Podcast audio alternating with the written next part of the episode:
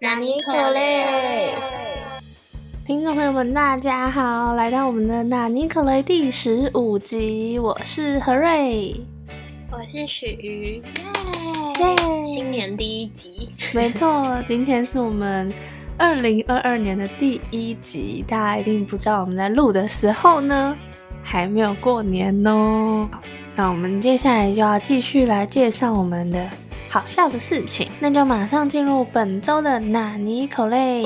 本周的纳尼口雷，那本周的纳尼口雷呢，有一则投稿，这个投稿呢是来自我的朋友，所以来向大家分享一下他投稿的内容。是在我那天分享了明珠之后的事情，他就很气的告诉我，他也遇到了雷同事。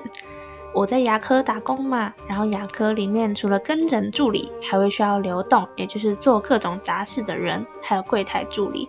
没有固定一定要谁做柜台，但是当柜台的话，会依整次给你的能力给予柜台加级，分成三个等级。那其中一个能力标准呢，就是能不能自己在柜台上处理好所有的事情。但是因为其实他们有两所诊所，一间超闲，一间超忙，所以就用超忙那间作为标准。那位同事就常常自己觉得在超闲的那边，但是因为自己一个人柜台，所以我很棒。所以他不懂为什么我不是最高等的加级。可是事实上，只要他自己在柜台，就常常说：“啊、我真的好忙，我刚刚接了几个现场挂号，太忙了，我真的要忙死了。”然后我朋友还帮他做了状况剧，他说：“假设他叫小明好了，他的讲话方式就是：小明快要忙死了，小明刚刚接了 N 个线挂，巴拉巴拉巴拉。但是跟诊助理只要有空，都会出来自己约诊挂号、弄病历那些有的没的，所以实际上他要做的事情就更少了。但他依然觉得自己超棒，所有事情都有弄好，应该拿最高级的钱，还跑去跟他的老板抱怨说为什么不是拿最高级？但是在他之后去柜台的人都超崩溃，因为很多事情都没有弄好，还有人直接说不想和他一起柜台哦。所以这就是一个充满迷之自信的同事，却造成其他同事的额外工作量。这也是另一种明珠。对，真的非常自我感觉良好的部分。而且这种人都很敢说、欸，哦，对啊，真的真的，去跟老板抱怨之类的，就真的好敢哦。超厉害的。所以他们真的是打从心里觉得自己真的是好忙好忙，这样。对，觉得自己为什么没有所有的钱，就是会这样。我以前有遇过这种人，好可怕啊、好，那我接下来就来分享我的第一个呢，就是呢，各位听众朋友，去考驾照了，然后我就很紧张，谢谢你的音效。总之呢，我就笔试过了，然后场内也过了，然后考到家的时候。我就在那边等，我就在那边观察，你知道吗？就有的考官就是感觉比较随意，就是在做车前检查的时候，都在旁边跟别人聊天这样。然后有的就是会紧跟在旁边打分数的那种，或者是你有听到 他就是讲话比较大声，甚至在等待区都有听到。然后就有一个嗯戴着呃红色鸭舌帽的，就是感觉比较严格、比较凶这样子。然后我就在心里一直祈祷说：我不要他，我不要他，我不要他，我不要他。结果我等了老半天，我就是他。所以呢，我就是给他考。所以我就很紧张，因为我已经预设他很严格，所以我就更紧张，你懂吗？找到会比较观察。好，然后我就开始做车前检查，然后什么都做一做之后呢，我们就出发了。然后一路都很紧张，哎，因为他就是那边一出去的时候呢，就有一个有一点陡的上坡，然后一上坡就要右转这样子。然后通常在那边的时候呢，我都会先停一下，就停那红绿灯啊，等到绿灯，然后再赶快踩油门啊，再上去右转这样。但是呢，我昨天考的时候呢，它刚好就是绿灯，而且是剩一个尴尬秒数，就是剩大概十一、十二秒这样。因为剩十一、十二秒不冲上去也不对啊，就太久了。如果是剩什么两秒就算了，所以呢，他就说你要上去哦，然后我说好，然后我就超紧张啊，好不容易这个都过了，结果呢，我要坐路边停车的时候，我就我就跟他说，嗯，前面我要坐路边停车，然后他就说好，开过去。然后我就停好了，然后他就跟我说：“你停好了吗？”我就说：“对。”我心里想：“难道不明显吗？”我觉得我停的超好哎。然后他就说：“好，那你下车。”我说：“啊什么？”他说：“你现在打 P 档，然后手拉车拉起来，你下车。”我说：“啊。”他就说：“你下车，我跟你说为什么你出局了。”然后我就找开车门拿下车。他说：“小姐啊，这是红线哎，你还停在红线，可以停红线吗？啊，你刚开的好好的，你为什么要来停红线？”然后就啊，因为我没有看到，然后我就坐回副驾，然后再让他再回那个考场，然后就很丢脸。那边看就是那边坐着在等人，就看到我被载回来，就很快就回来，然后还是被考官载回来。对，这就是我之后还要再去考一次的故事。更悲伤的是，我去那里超远的，搭公车要快两个小时单趟。对，大家请帮我一起祈祷。好，我帮你集气。那你是真的直接没看到？太紧张。其实是那个 之前那个教练都会有跟我们说，就是哪几个点是可以停，但我好像记错点，然后我以为是那里，然后就去停，然后就不是。好。我来分享我的第二个拿尼口雷。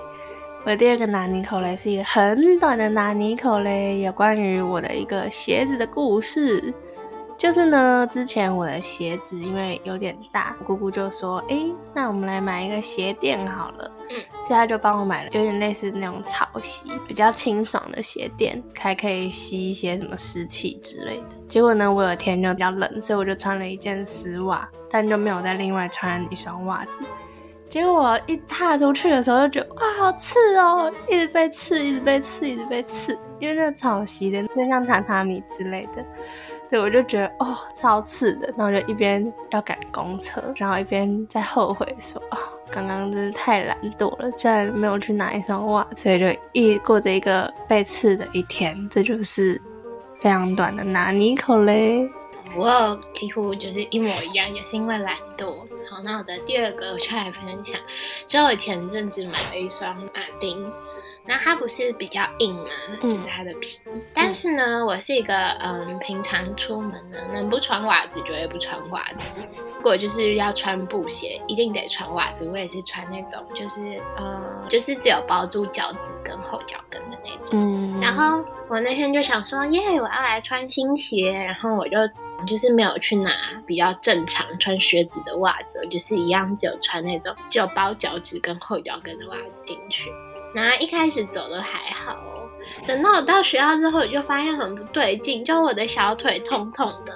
然后我就发现，因为它的那个口的那边的皮也很硬，所以它就一直磨到我的腿，然后那边就破皮了。我就也没有办法，还是要赶快去上学。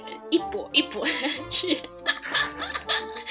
我要进去学校的教学大楼，所以一跛一跛的进去。下课我想尿尿都不想要过去，因为我要一跛一跛的再走到厕所。反正总之呢，好不容易撑三节，就是上完了，然后中午我下课我就一跛一跛的走出学校，然后就赶快去学校附近的那种袜子店。然后就买了一双，然后我还跟他说：“呃，可以现在就帮我拆吗？”那个阿姨就看我一眼，就说：“脚在痛哦。”他说：“对对 对，这就是也是我很短暂的靴子故事。大家要记得穿靴子还是不要偷懒，要记得穿正常的袜子。真的。那我来分享我的第三个拿尼口雷，是我昨天遇到的。一个干话高手，但是我跟我朋友还在猜测说他到底是在讲干话，还是他真的是个怪人。嗯，就是我昨天去一家咖啡厅的时候呢，因为没有别的位置，而是我跟我朋友就坐在那种大桌，就是可能晚一点有人的话要一起分桌的那种。后来呢，就过了一阵子之后，真的有人来了。嗯。我们就发现呢，我们这没办法忽视他们聊天的内容，因为有一个人讲话超大声的，但是是好笑的，所以我们就可以忍受。因为他就在分享说什么啊，我真的是很痛苦，他又追踪了很多人，然后另一个人就跟他说什么，嗯，那你觉得他这样子会喜欢上别人？他就说，对啊，我就担心他就可能和其他人在一起了，或者，哦，你觉得要怎么办啦？但重点是从对话里听出来，就是那个女生跟那个多追踪两个人的男生应该是没有在一起，所以那个人就很冷静的跟他说什么，你根本没有在一起的这种谈话就是白费力气，然后就说，你真的太厉害了，你讲话非常的正确。他说：“如果我是一匹马的话，你就是我的马鞍。”然后想说这是什么话？不懂的。他就说：“我们就是一对璧人。”反正他们用词超级像在写作文。然后他就问他说：“嗯，那你要点什么呢？”然后那个人就跟他说：“哦，我想要点什么什么。”他就说：“你不是最想喝泡泡吗？就是有一种饮料。”他就说：“哦，我今天想喝别的。”反正另一个人就是有点像冷面笑匠一样。另一个就很像要逗梗，就跟他说什么啊？我觉得我等一下会很饥饿。你们想说，为什么讲话要这样？超级不懂。但重点是因为后来店员还有来问我们说，哎，那你们要换位置吗？因为有两个人的位置了。我跟我朋友就想说，我们已经在那边安身立命，还在用电脑，就想说，嗯，没关系，不用。所以他就转而过去问另外两个人，就说，哎，你们要换位置吗？然后他们就用那个很奇怪的口气就说。嗯，好啊，谢谢。然后我们就换走了，就是一个哇，我真的很不懂，说他真的是干话高手，还是他讲话风格就是这样，就是刚刚太好笑。你没有夸饰，没有。我觉得你是我的马鞍，那个我超不能理解的，就不知道是什么意思。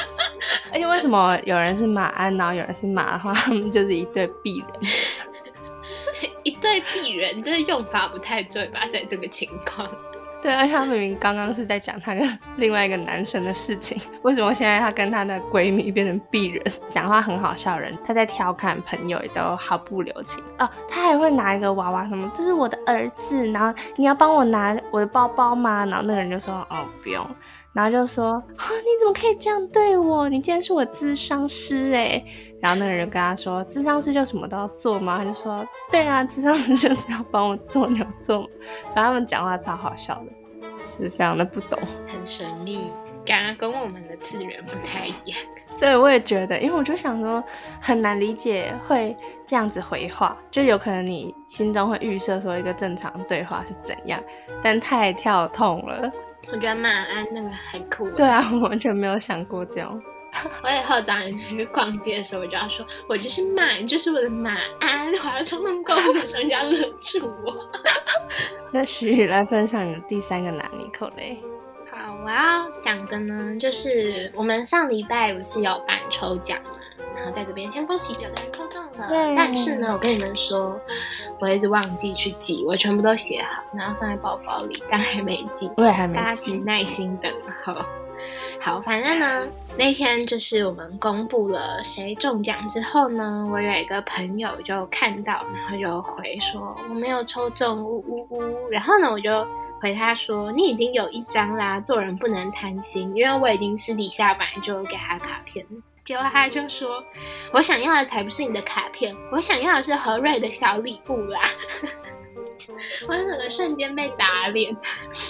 另外，我觉得很好笑，就是因为我们的 Instagram 是我跟何瑞共用一个账号，所以呢，偶尔我们就是小编，对我们就会很像 精神分裂，就是两个人分别在回同一个人，然后就要一直在后面附注说：“哦，我是许瑜哦，哦，我是何瑞哦。”对，大家有空可以来跟我们聊天，就可以亲身体会一下我们。双重回复，其实还不错啦，蛮好笑的，大家应该都可以理解。那我们就要进入我们的纳尼口雷指数 ranking 啊！我先分享好了，我觉得驾训班很好笑哎，因为太可怜了，就真的很拿你口嘞。我也觉得，我要给我自己第一名。而且我停下去，我还觉得，吼吼，我今天停的真好，就就被请下车。嗯对，真的是急转直下的剧情，很坏耶！他为什么不看到那里是红线的时候，就稍微提醒我一下？对，好可怜。那我觉得很好笑的是，我遇到的干话高手，真的不是同个次元的人，就感觉很像遇到别的世界的人一样。你对鄙人到底是什么？我连写作文都不会这样写。对啊，我也不懂为什么。而且马鞍跟马的比喻也是完全不懂。讲个题外话，就是之前有推过九九嘛，然后九九有个好笑的地方，就是他都会用一些奇妙的比喻，比如说什么杀掉人就像我吃掉的面包，类似这种感觉，就是也是很没有关联的。然后我就觉得就很像在看一个九九在讲话一样，很不懂他到底在干嘛。而且我觉得最好笑的是另一个，就是很冷静，是冷面笑这样这样，他都不会跟他说什么啊，你不要这样讲话啦。他就是会认真的回他，然后就想说，哇，真的太了不起了，超有事的。就是因为那个很好笑人，他还说什么啊，怎么办？我讲话好像太大声了。他就说，对啊，你讲话太大声。他就说，这样子大家就听到我们在讲什么了。那我想说，对，我们都听到了，我们都是想笑不敢笑，太好笑了。这就是搞笑的纳尼口雷的部分，完全同意。OK，那我们接下来呢，就进入我们的下一个单元——口雷哇纳尼。口雷哇纳尼。那在口雷哇纳尼这个单元呢，就会分享何瑞最近关心的议题，还有许的 playlist。他今天已经不是圣诞节了，所以不知道会分享什么歌曲吼。那接下来还有我们发现的酷东西，或是推荐的书、电影、电视、音乐讲座等等的东西。好，那我先想一下，我最近有关心什么议题？我觉得。我现在还没有很深入了解，但感觉是需要关心议题，应该是关于立场吧，就是立场新闻，徐昭这件事嘛。我知道，我就我觉得蛮严重的。我也觉得，感觉是最后一个声音也被晋升了。其实我从那时候他们反送中到现在都有在追踪那个立场新闻，嗯，然后所以就很错愕，就想说。毫无预期，我们在台湾的朋友真的要好好珍惜我们现有的民主，大家要好好一起守护自己民主跟自由。讲到这个关于守护民主跟自由，因为立场新闻这件事情我还没有很深入了解，所以就不跟大家多做分享。这种事情都是很突然的，所以我觉得很多人都会说什么。就是很像温水煮青蛙或什么之类，但真正的大难来临的时候，其实你根本就是被人家杀人不眨眼，就是直接这样子没有了。其实很多事情是很难有预期到的。然后另外，我最近有发现到的类似的事情，就是有一个俄罗斯但他在日本工作的一个声优之类的吧，然后好像就分享说，就是现在的日本很多年轻人会。觉得有点像军事迷一样，蛮向往俄罗斯的生活。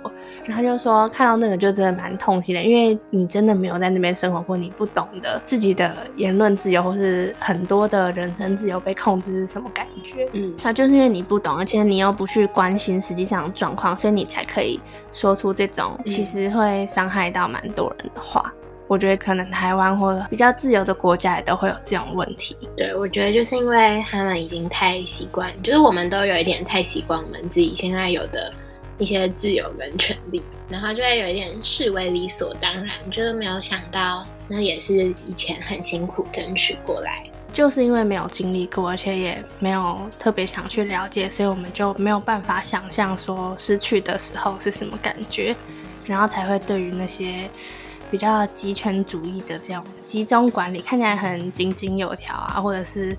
很有那种一声令下，以为在看剧，对那些生活会有向往。真正在那个空间的人，应该是很水深火热的。对我之前有稍微看一下，就是我觉得蛮多会向往比较集权的人，他们可能是觉得，反正我都奉公守法，这样子的话也不会影响到我，只会惩罚到那些就是不守法的人。但其实不是这样。那样子的话，就是人治，不是法治。真的进步的话，我们当然是需要一个法治社会。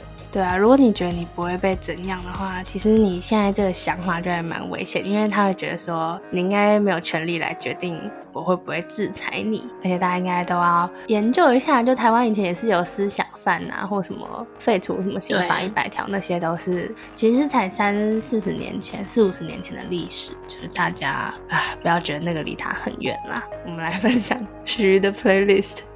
嗯，好的，那我就来转换气氛。我的第一首歌呢，就是小红莓乐团的《Never Grow Old》。嗯，啊、我超喜欢这张专辑，每一首歌都很棒。然后因为呢，现在已经是新的一年了，大家又老了一岁，嗯所以就把这首歌送给大家。题外话，我是完全不算农历年的岁数的人诶，不觉得农历年都很怪吗？我也是，我是没有在过农历年，但是我的家长还是会，比如说他就会说什么农历年的时候再给你红包或什么，就是他们那一代朋友还会一起过，就是什么，哎、你知道我们农历是很相近吗？什么要不要一起庆祝或什么之类的？我就会觉得哦，好酷哦，就是原来是有另一个世代的人，他们对于农历年可能还是有一些重视感吧。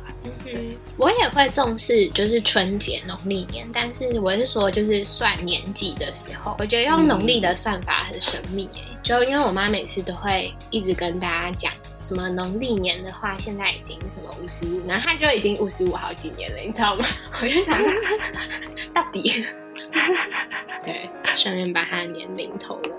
好好笑！大家对于农历年有什么想要帮他平反的话，可以告诉我。因为我个人是没有在过农历年，到说我觉得如果春节把它调到一月，就开始像外国人一样，从过圣诞从什么几号开始放的话，我可能也会觉得没什么差。真的哦、对，我不行，我的内在还是有一个农历传统，的人。对对。嗯，就是这样子。好啊，我的下一首歌呢，要分享的是 Simon and Garfunkel 的《Scarborough Fair》。这首歌大家应该都听过，就是一首轻柔的名曲，奇怪的形容。你今天都是一些老老的歌，太厉害了。啊，我想说，为什么选这首歌呢？哦，不行，你们听到的时候已经过完元旦了，但我不管，就是给元旦没有计划的人，你们可以晚上在家播这首歌，然后点蜡烛，很适合，这就是我的计划。预祝你可以顺利。只要不要灰修图，应该是不会有什么问题的。因为后来我们在讨论说，我们到底过元旦那时候要不要见面，嗯，然后就决定想说算了，不要好了，因为有点太晚了，而且就也不能干嘛，就可能只能去徐家看漫画吧，所以就想说算了算了。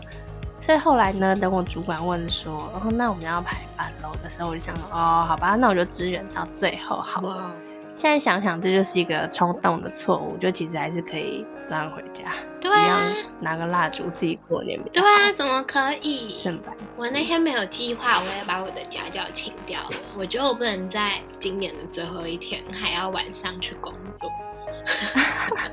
我来分享一下，就是关于之前用不掉的微秀票后续，就是我明天要小叛逆的请假早上半天，因为下午才要开始支援那个跨年活动，所以我就要把它用掉，希望我可以顺利，大家就会知道说，哎、其实我们今天就是三十号在录，没错，这一集就是 三十号录的，所以我明天才要面临这个可以去用掉微秀票了的这个快乐情况。恭喜你，终于可以用掉啊！我现在还没想好要看什么。那个什么法兰西周报还是什么？哦，嗯我也是蛮想去看那个。好，谢谢你告诉我可以看这个。好的，那我来分享我最近发现的有趣的小东西，就是一部剧，但它也是漫画，然后也有出小说。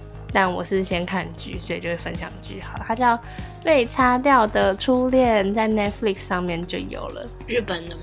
没错，就是一个漫改剧。听这个就很日本。重点是，其实他们演技没有很好，可是因为那部戏就是太可爱了，所以就你会因为他可爱就原谅他。这就让我想到说，我之前在想，怎么会有人原谅车银优的演技呢？哇，现在就可以理解了，原来就是这样子。尤其是漫改剧，就如果你有进入他的世界观的话，你就可以对他就是没有做的很好的演绎，就是那个夸张的表情或者是什么，你就会觉得嗯可以承受，可以接受啦。对啊，总之就是这部剧还蛮可爱的，而且刚刚结局了，但它是一个轻 BL 剧，就是有点小小 BL，、哦所以如果大家不能接受的话，就不用特别去看。对，但因为它的内容就是没有那些大家会觉得呃有点太 too much，就没有这种东西，就是真的是很可爱的高中生的故事。嗯哼。那讲到这个，那我也要推荐 我去年超疯的一部，也是日本的，然后是三十岁，如果还是处男的话，就会变成魔法师。它简称樱桃魔法。我那时候超疯这一部，但它也是 BL，但也是没有就是很超过那种，非常的清淡这样，就是一个纯纯的爱情故事。而且两个男主角都很帅。